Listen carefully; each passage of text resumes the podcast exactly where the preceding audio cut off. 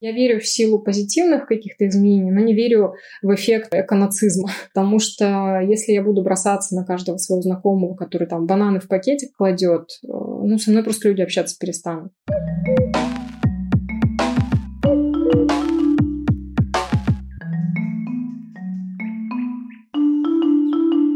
Привет! Это Лина и подкаст «Сега на эко». Сегодня я разговариваю с журналистом и популярным экоблогером из Санкт-Петербурга, а в скором еще и автором книги об устойчивой моде. Ее зовут Настя Приказчикова.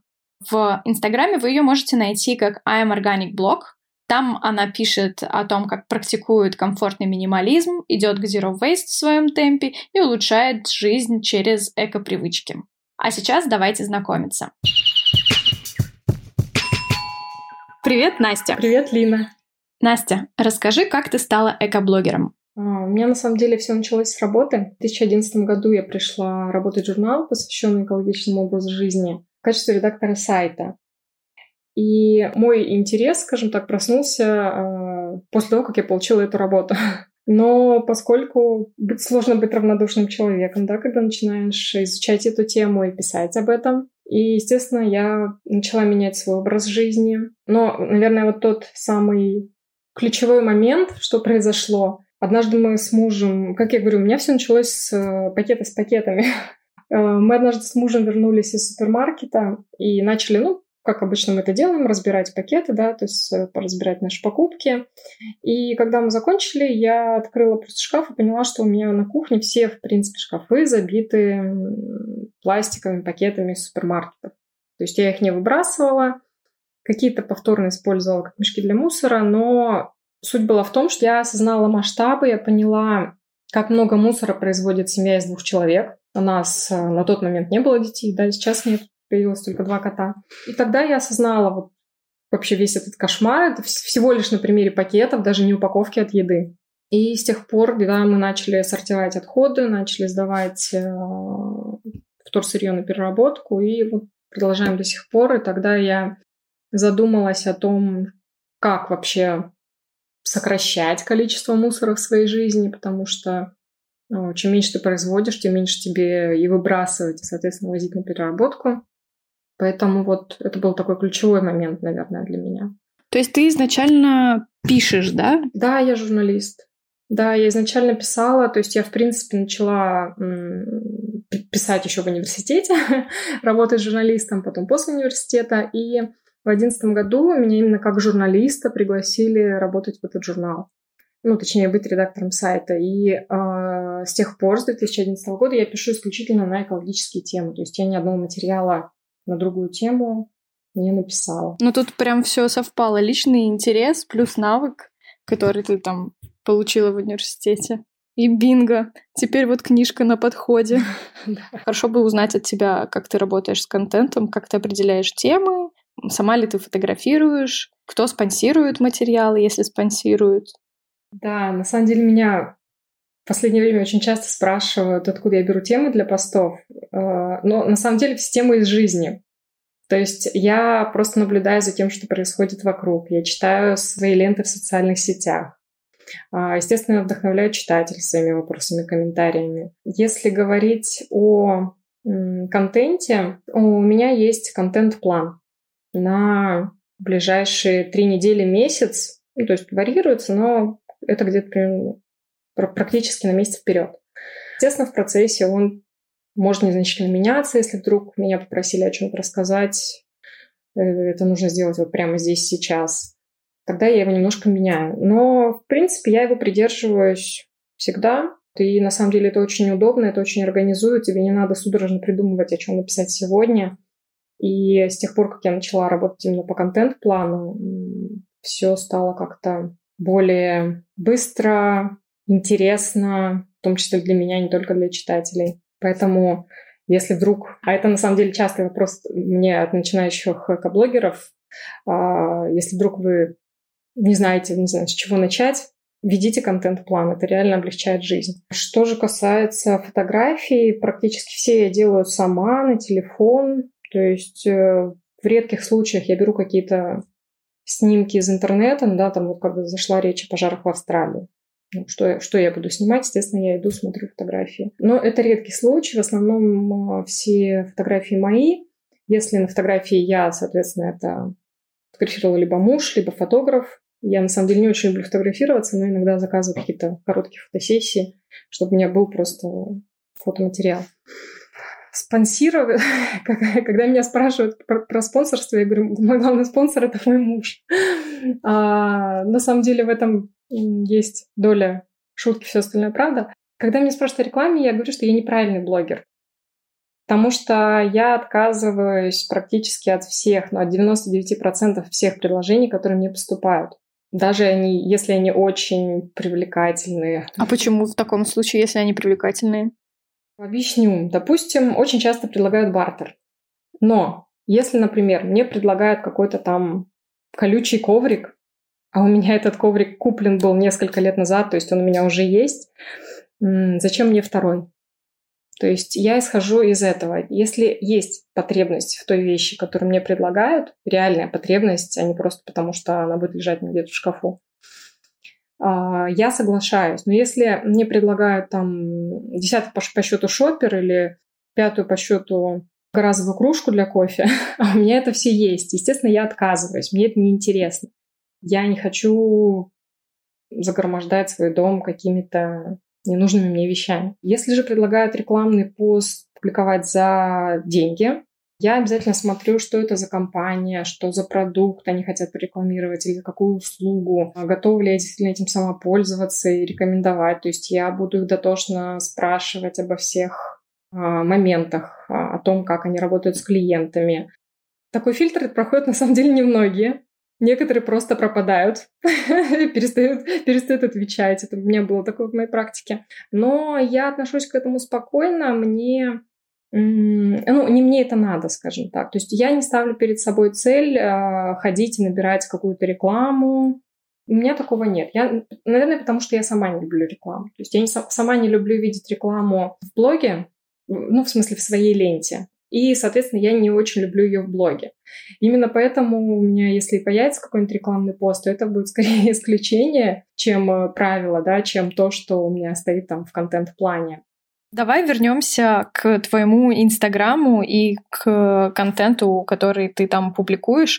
У тебя много информации актуальной там про отлов белух и косаток для дельфинариев, про э, пожары, горящие леса в Австралии. Вот недавно был пост, да, про массовые свалки тоже пишешь.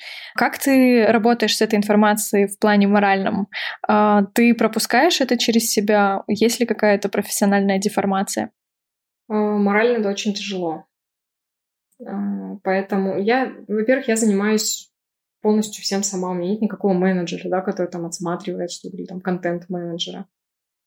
А, и чем больше у тебя людей, тем больше, ну, подписчиков, в смысле, тем больше таких запросов. Постоянно обращаются с просьбами рассказать о каких-то проблемах в разных частях страны там ШЕС, потом, да, то, что происходит с шерханами в Башкирии. Абсолютно разные запросы вот, по дельфинариям. Но меня ни морально, ни физически на все не хватает.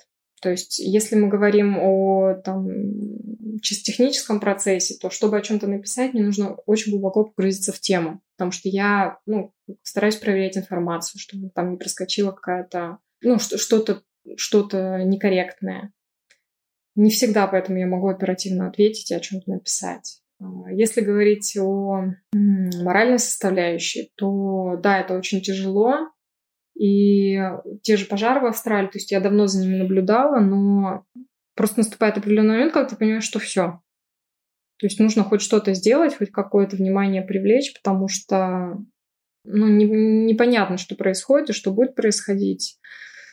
Ну, на самом деле, вот если говорить о потоке информации, то да, у меня случается периодически эмоциональное выгорание. Я поэтому могу не читать директ там неделями и не отвечать в него, потому что, ну, просто нет сил. Вот просто нет сил, чтобы открыть, увидеть а, очередной ужас в какой-то части России и, ну, и жить с этим.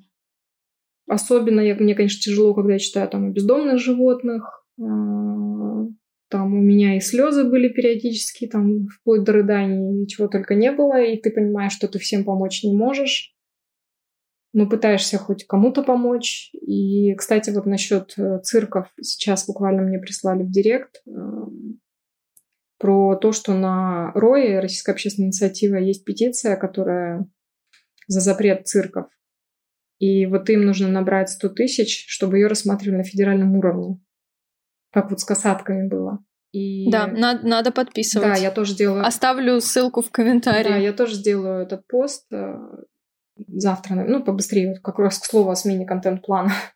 То есть э, немножко изменю, да, потому что надо побыстрее. Я, честно говоря, не смотрела, до какого числа там нужно ее подписать, еще не заходила. Но это все тяжело, и ты понимаешь, вот за окно смотришь, что мир, он вообще далек от идеала. Ну, то есть я, мне повезло, да, я живу, там, у меня есть единомышленники, я живу в каком-то своем мире. Естественно, я не отгораживаюсь от внешнего мира, но все равно в, моей, в моем окружении, скажем так, более адекватные люди.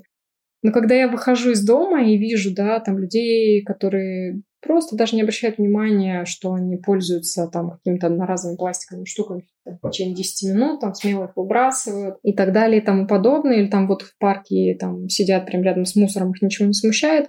К сожалению, сейчас таких людей большинство. И вот с этим ну, с этим надо жить. Да, с этим приходится жить. Можно сделать, делать все, что от тебя, все от себя зависящее, чтобы хотя бы новые поколения, да, жили по-другому, или хотя бы эти люди задумались но ты ничего больше не сделаешь. То есть я верю в силу позитивных каких-то изменений, но не верю в эффект э, эконацизма. Потому что если я буду бросаться на каждого своего знакомого, который там бананы в пакетик кладет, э, ну, со мной просто люди общаться перестанут.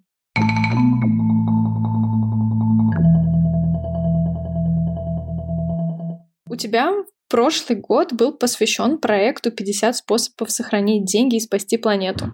Название просто топчик, продающее, продающее. Каждый человек э, хочет сохранить деньги, это факт, и некоторые еще хотят спасти планету. А почему бы что... не спасти за одну планету, да? А, расскажи про этот проект. На самом деле он родился вот к слову о том, откуда я беру идеи, родился из жизни, потому что я регулярно сталкиваюсь с мнением, что экологичная жизнь — это для избранных, что это очень дорого. И так этот проект и родился. Я запустила в Инстаграм и каждую неделю просто по четвергам выкладывала пост с одним экосоветом, который позволяет э, сэкономить деньги и природные ресурсы. Там очень простые были советы, на самом деле, какие-то, может быть, даже не всегда очевидные, потому что я получала очень э, хорошую обратную связь, и многие по-новому посмотрели на какие-то привычные вещи. Люди говорят, что даже вот не задумывали, что вот такая простая вещь, как писать в душе. Чтобы сохранить водные ресурсы. Да, что это позволяет сэкономить. Э, то есть, при том, что все это и так делают. Ну, я знаю. Но теперь люди делают это с осознанием того, что они сохраняют природный ресурс. То есть человек уже не испытывает какой-то стыд, он наоборот а гордится этим. Да, смех смехом, но тем не менее есть очень много простых вещей, как банально закрывать воду, когда мы чистим зубы. Ну вот не все до сих пор э, это делают, хотя, казалось бы, чего тут такого. Но если в Европе очень распространены были всякие в свое время, даже еще в советское время, вот в той же Эстонии, различные социальные ролики на тему включения света после того, как, ну, когда ты уходишь из дома или там закрытия крана, то у нас в России как-то вот с этим проблемы. А там это вполне, и, и даже на самом деле когда я написала про этот совет «Писайте в душе», кто-то мне из подписчиков написал, что, вы знаете, что на эту тему в какой-то там стране даже есть целая реклама. Вот представляете, вот насколько они продвинуты. А у нас это все как-то вот так вот также я там рассказывала о том, что я прям вела подсчеты, как, например, можно сэкономить, если там девушка, женщина переходит э, с одноразовых, не знаю, прокладок или тампонов на менструальные чаши, да, многоразовые. Там же просто какая-то невероятная экономия денег. То есть это очень круто. И а про подгузники, например, тоже многоразово мне там в комментариях люди писали, что девушка одна написала, что вот у меня муж как-то так за, за, э, случилось, что между ее мужем и какими-то его друзьями зашел разговор, кто сколько денег, денег тратит на подгузники. И, значит, вот друзья жаловались, что там в месяц уходит по 5-6 тысяч, а муж, у которого ребенок был многоразовых, он, говорит, тогда осознал, как много денег они экономят в месяц. То есть вот такие вещи, они действительно неочевидные, да, или там не очевидно, что покупать э, продукт э, без упаковки тот же самый, э, выгоднее, чем продукт в упаковке. Я специально ходила в супермаркет и считала разные продукты, сколько стоят без упаковки в упаковке. И действительно выгоднее. Но это же нужно заморочиться, нужно пойти посчитать, поэтому я вот многим облегчила задачу, посчитав за них. Но вообще, наверное, мои любимые советы, они связаны с э, снижением потребления, их очень много, разных абсолютно. И на самом деле я просто убеждена, что нам для счастливой жизни не нужно столько вещей, сколько у нас уже есть. И тем более не нужно покупать ничего нового. И ну, мы, как правило, просто об этом не задумываемся. Мы не хотим там замедлиться, остановиться, подумать, а вот надо ли нам покупать эту розовую кофточку или можно пройти мимо, потому что дома лежит такая же розовая там, э, кофточка. И то есть мы перестали в один момент, мы перестали себя спрашивать, действительно ли нам это нужно. Мы просто так зомбированы всей рекламой, мы, ну, мы, мы обленились, что ли, думать. И мне кажется, это главная проблема наша. А, и в советах, кстати, тоже есть один такой уже среди последних советов. Практикуйте slow living. Это медленный образ жизни его называют, да. То есть я за то, чтобы дать себе возможность наслаждаться моментами. Например, можно пить кофе в кофейне, сидя, а не бежать там с одноразовым стаканом куда-то, а, сломя голову. Можно почитать книжку из там, своей библиотеки, отложив телефон и вообще забывать, например, на выходные забывать вообще в принципе про телефон хотя бы. Или там после, дать себе установку, там, после 9 вечера забывать про телефон, хотя бы вот какие-то границы поставить. И как бы ни ломало, не тянуть руку к нему лучше взять книжку. Я на самом деле это начала практиковать, это тоже очень хорошая история. И уменьшать поток информационного мусора не только потому, что тяжело читать там, про пожары в Австралии, но и потому, что сейчас тебе везде пытаются что-то продать. И это большая проблема, потому что если ты знаешь, что тебе не нужны третьи джинсы, но если при этом ты сидишь постоянно в интернете, а, ты, ты такие рано или поздно купишь себе эти третьи джинсы и не будешь понимать, почему ты это сделал. Вот, и поэтому чем меньше ты что-то смотришь, или там, вот у нас, например, нет телевизора, и родители удивляются, как у вас нет телевизора? Мы такие, ну, он нам не нужен. Но по своему опыту скажу, что, конечно, гости к нам приходят, например, в квартиру и говорят, о, вы там действительно минималисты. Но у меня здесь нет ничего лишнего. И мне действительно становится легче дышать от этого. Мне легче дышать от того, что я в выходные там меньше захожу в соцсети. Мне легче дышать от того, что я там вечером могу ну, не, не заходить, э, даже если я там читаю книжку с телефона, не заходить в соцсети. Просто читаю книжку с телефона. Просто попробуйте. Я вот за то, что просто попробовать, а там уже как пойдет. Мне кажется, это не может не понравиться. Про экошейминг давай с тобой обсудим. Кто такие экошеймеры? Не мы ли это с тобой, Настя? Возможно. И как оно проявляется?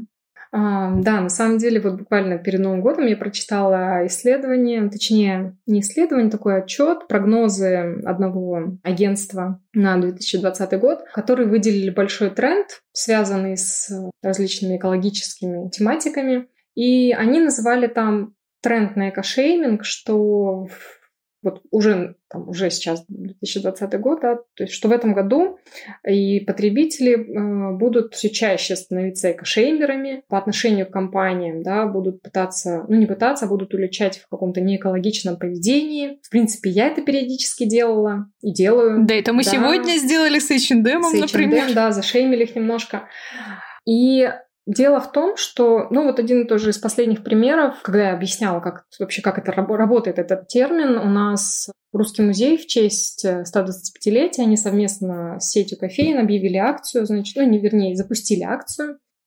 Они на одноразовые кофейные стаканы нанесли репродукции картин русских художников, там Кустодиев, Суриков э, и другие.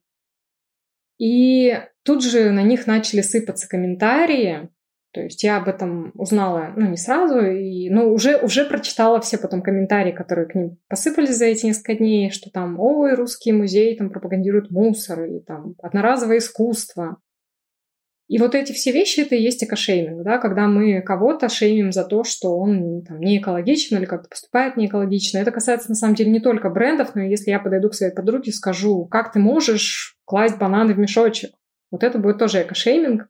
А, штука в том, что раньше, например, подобные вещи, может быть, вызывали меньше возмущений или, э, в принципе, их не вызывали у большей части людей, потому что, ну, как-то тема была не очень распространена в России, да. Но чем дальше в лес, чем больше Греты Тунберг,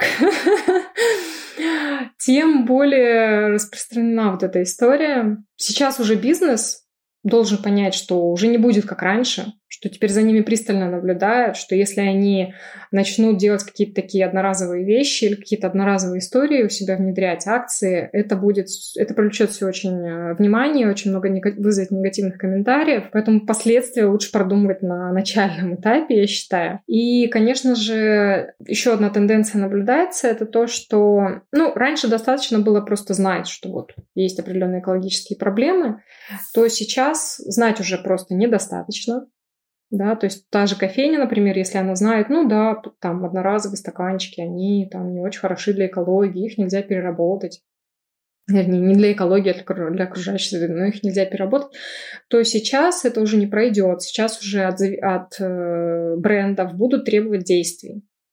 И действия будут требовать от обычных людей, потому что если обычный человек в курсе вообще всего, что происходит, но ничего для этого не делает, его тоже там начнут стыдить. И не скажу, что это прям хорошая тенденция, да, потому что негатив это всегда плохо.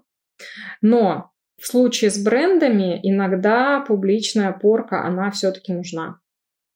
Иногда есть смысл обратиться напрямую к бренду, да, написать комментарий, не, не стыдить их публично. Но если это такие, ну, крупные, прям действительно крупные бренды, которым давно уже все сказали, которым давно уже написали, но они абсолютно все игнорируют, они никак ничего не делают, ну вот это уже позор, я считаю. Ну то есть это уже, ну это уже, это просто некрасиво. Ну то есть они уже не должны себя так вести, они должны что-то делать у них просто будет меньше клиентов, потому что сейчас люди становятся более образованными, и для них важно, что бренд, э, производитель делает для защиты окружающей среды. Если он ничего не делает, тут уже я задумаюсь, а стоит ли там поддерживать его рублем.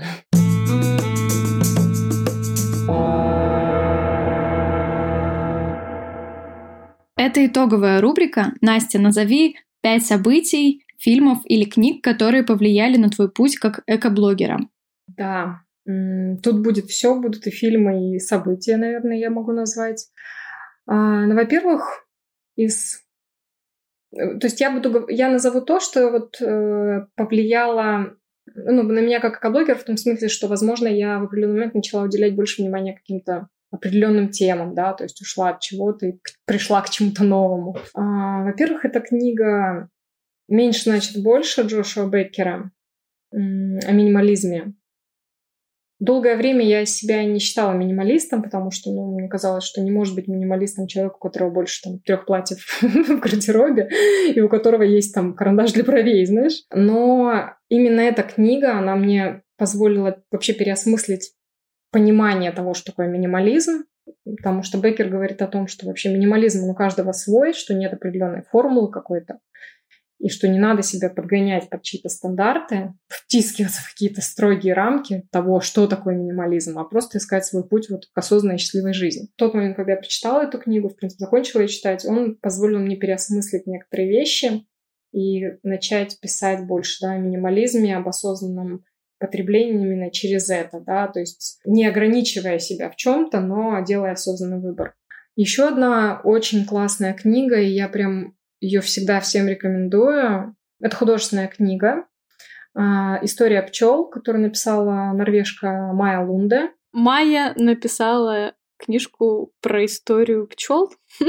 Просто в этом какая-то шутка, мне кажется, заключается. Да, Майя. Да, она о мире, в котором однажды исчезли пчелы.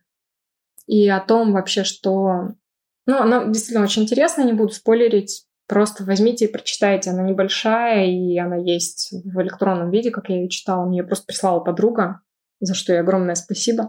На самом деле, «История пчел» — это первая книга так называемого климатического квартета, потому что Майя задумала написать четыре книги, посвященные вообще месту человека в окружающем мире. И я вот сейчас с нетерпением жду, когда на русском языке появится второй роман «Синева», посвященный воде. Он вообще вышел в 2017 году, но я на русском его еще не видела. И мне очень хочется его прочитать, потому что по той аннотации, ну, это будет что-то тоже очень классное и тоже то, что очень будет сильно перекликаться с нынешней ситуацией в мире, да, вот с всеми этими разговорами вокруг изменения климата и последствий. Поэтому, я думаю, очень интересно будет. Третье — это фильм, фильм «Мусор» с Джереми Айронсом о последствиях загрязнения планеты мусором. Этот фильм, ну, он до сих пор точно был в открытом доступе на YouTube, можно посмотреть. Я думаю, что он там до сих пор есть, он переведен на русский. Он тоже в свое время перевернул мое представление о происходящем, об ну, о масштабах, да, вот этой мусорной катастрофы, о том, как сжигание мусора негативно влияет на, на здоровье человека. То есть там очень много всего. И вообще, когда меня кто угодно спрашивает, а что бы вот такое показать там, не знаю, маме, папе, брату, мужу, сестре или другу на тему окружающей среды и того, что нам действительно уже все пора нужно что делать, что, что может простимулировать человека, я всегда говорю, фильм «Мусор» в открытом доступе. Все, идите смотрите. Он идет, по-моему, полтора часа или около того. И я в свое время преподавала в школе третьего возраста в Петербурге. Это школа для людей пенсионного возраста. У меня была там, ну, там был один поток, это было три месяца длилось обучение, и просто вот один, одно из занятий я просто показала этот фильм. Ну, у, у студентов был действительно шок. Они, а, некоторые после начали сортировать отходы, потому что он просто пере, позволяет тебе понять а, происходящее на планете. Все. Вот. И, и то, что происходит не где-то там далеко, а то, что происходит у тебя в собственном дворе. Вот. Еще один фильм, который я тоже рекомендую посмотреть, но я не уверена, что он есть в открытом доступе, но можно проверить. Это фильм «Реальная история моды» о патагонных производствах. Это как раз ответ на вопрос, кто делает одежду, которую вы покупаете. Которую вы покупаете так часто, которую вы покупаете за там, какие-то копейки. Почему она стоит столько, сколько она стоит, и кто на самом деле платит ту реальную цену, которую, которую стоит эта вещь. Потому что фильм действительно очень страшный, и ну, то есть это просто надо посмотреть. Ну и, наверное, событие будет напоследок пятерки. Это встреча с основательницей э, бренда Globe Hope Сей Лукала. Э, мы с ней встретились в Хельсинки в 2018 году, почти два года назад. Именно благодаря встрече с э, создательницей вообще старейшего устойчивого бренда в Финляндии. Благодаря этой встрече так заинтересовалась э, темой вообще устойчивой моды и быстрой моды, да, вообще что происходит на этом рынке. И да, вот практически два года, с, с тех самых пор, с той самой встречи, я поняла, насколько эта тема интересна, насколько она огромна, богата, э, и насколько действительно мода, никто об этом на самом деле не задумывается, да, многие знают о мусоре, да, там, о чем-то еще, но никто не задумывается о том, как мода влияет на окружающую среду и вообще на человека. И если начать копаться, то это влияние огромное, и, к счастью, ситуацию можно изменить, и вот наверное, встреча с Сей стала тем самым волшебным пентелем и, или вот тем знаковым событием, которое развернуло, опять же, изменило, может быть, мои интересы, да, то есть я теперь мало того, что мне интересен минимализм, я его практикую, мне очень интересно писать об устойчивой моде, в принципе, о моде. Поэтому, да, это одно из таких знаковых для меня событий, потому что, ну, наверное, да, в том числе благодаря этому я сейчас дописываю книгу о моде одно, одно из тех звеньев цепи, которое к этому привело. То есть их очень много, но это вот, наверное, то, с чего все начиналось, да. Спасибо за разговор. Настя, буду ждать, когда твоя первая книга выйдет в тираж, и успехов в твоих начинаниях.